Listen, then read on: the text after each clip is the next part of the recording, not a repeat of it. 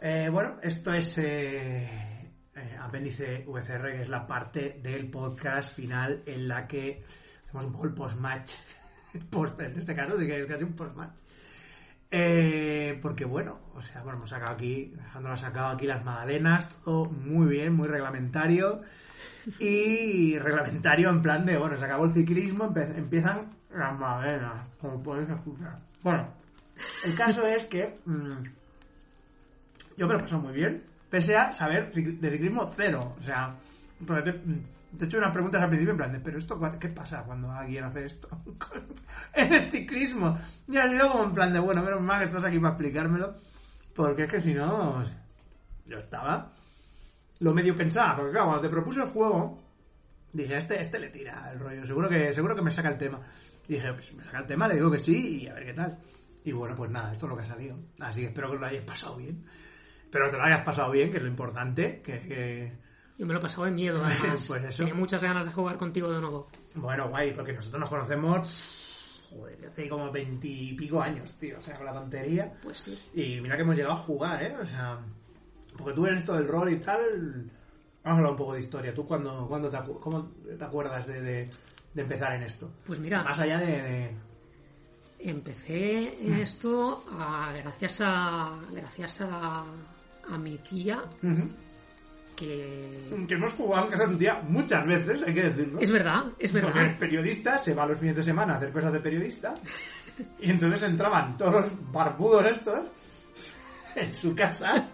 Que a ver, A rolear. A rolear, es porque nosotros durante un tiempo hacíamos eso. tu tía se iba, se dejaba el piso y a que es una santa. Y venían ahí, pues nos veníamos ahí nosotros a tirar daditos. Ya ves tú, tampoco, tampoco nos ponemos a. Bueno, pues eso, tu tía, dime, dime. ¿Qué- ¿Cómo Pues, pues sí, gracias, gracias a gracias a mi tía que me regaló mi primer juego de rol, que era la primera edición que hacían en en, en castellano de, de Pendragón. Ah, madre mía, no ha llovido. Pues sí, y Pendragón de hecho es, eh, vamos, o sea, para mí es el juego de tu vida, o sea, de toda la vida, vamos, siempre, siempre que te recuerdo, te recuerdo con tema Pendragón, siempre, aunque jugamos otra cosa, siempre, no, es que Pendragón es todo lo otro. Y la verdad es que es un juegazo, ¿eh? o sea, es cojonudo Pendragón. Es un pedazo de juego y súper importante a nivel histórico para, los juegos de rol en general. Y entonces, nada, a partir de ahí, pues eso, ¿no?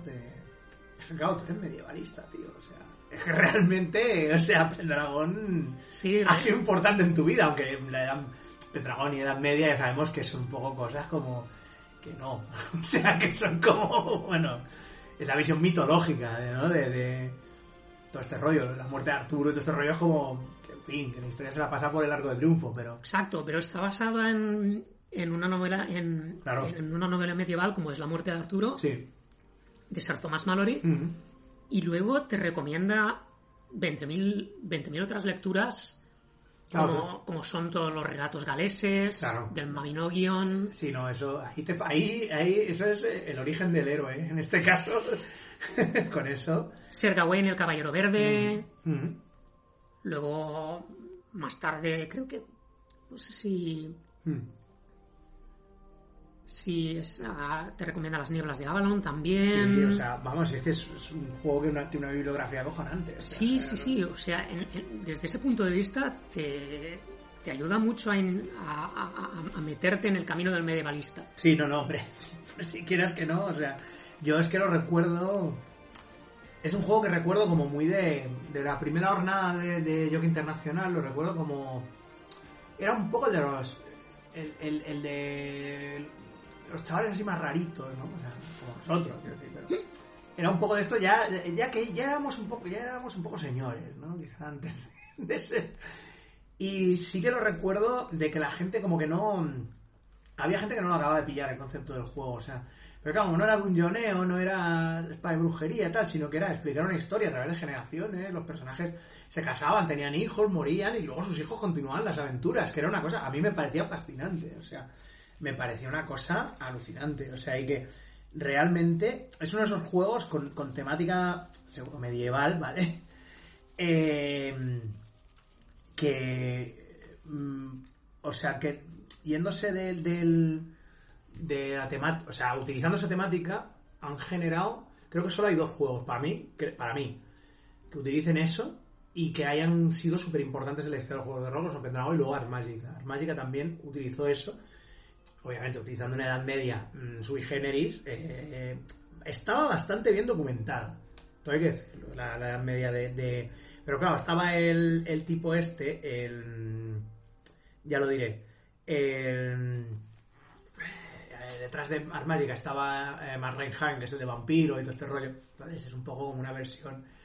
Pero, por ejemplo, lo que hizo Greg Stafford, que Dios lo tenga en su gloria, Greg Stafford, un grande, que es, es acojonante. O sea, lo de, lo de Greg Stafford es un trabajo, vamos, o sea, que es, es alucinante lo que hizo para. O sea, yo creo que, que además es, no sé, es un, es un juego que siempre ha tenido un montón de respeto.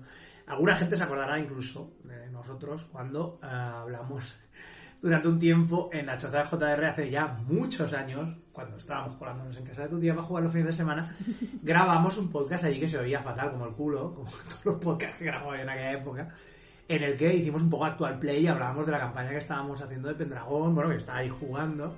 Mi personaje era un poco como una especie de Jason Statham de, esa época, ¿no? Pero con los, dientes, con los dientes marrones, que suerte Jason Statham no, los tiene así, ¿no? Y, y sí que recuerdo, pues eso. O sea, que lo tuyo fue. Y luego el salto, el segundo salto, o sea, porque mucha gente se queda ahí en un. Porque claro, en tu caso, obviamente, te ha influenciado toda la puta vida este juego, porque es que era así. O sea, yo te he visto con otras cosas, pero siempre. Cuando salió la quinta edición, ¿Te está gustando este episodio? Hazte fan desde el botón Apoyar del podcast de Nivos. Elige tu aportación y podrás escuchar este y el resto de sus episodios extra. Además, ayudarás a su productor a seguir creando contenido con la misma pasión y dedicación.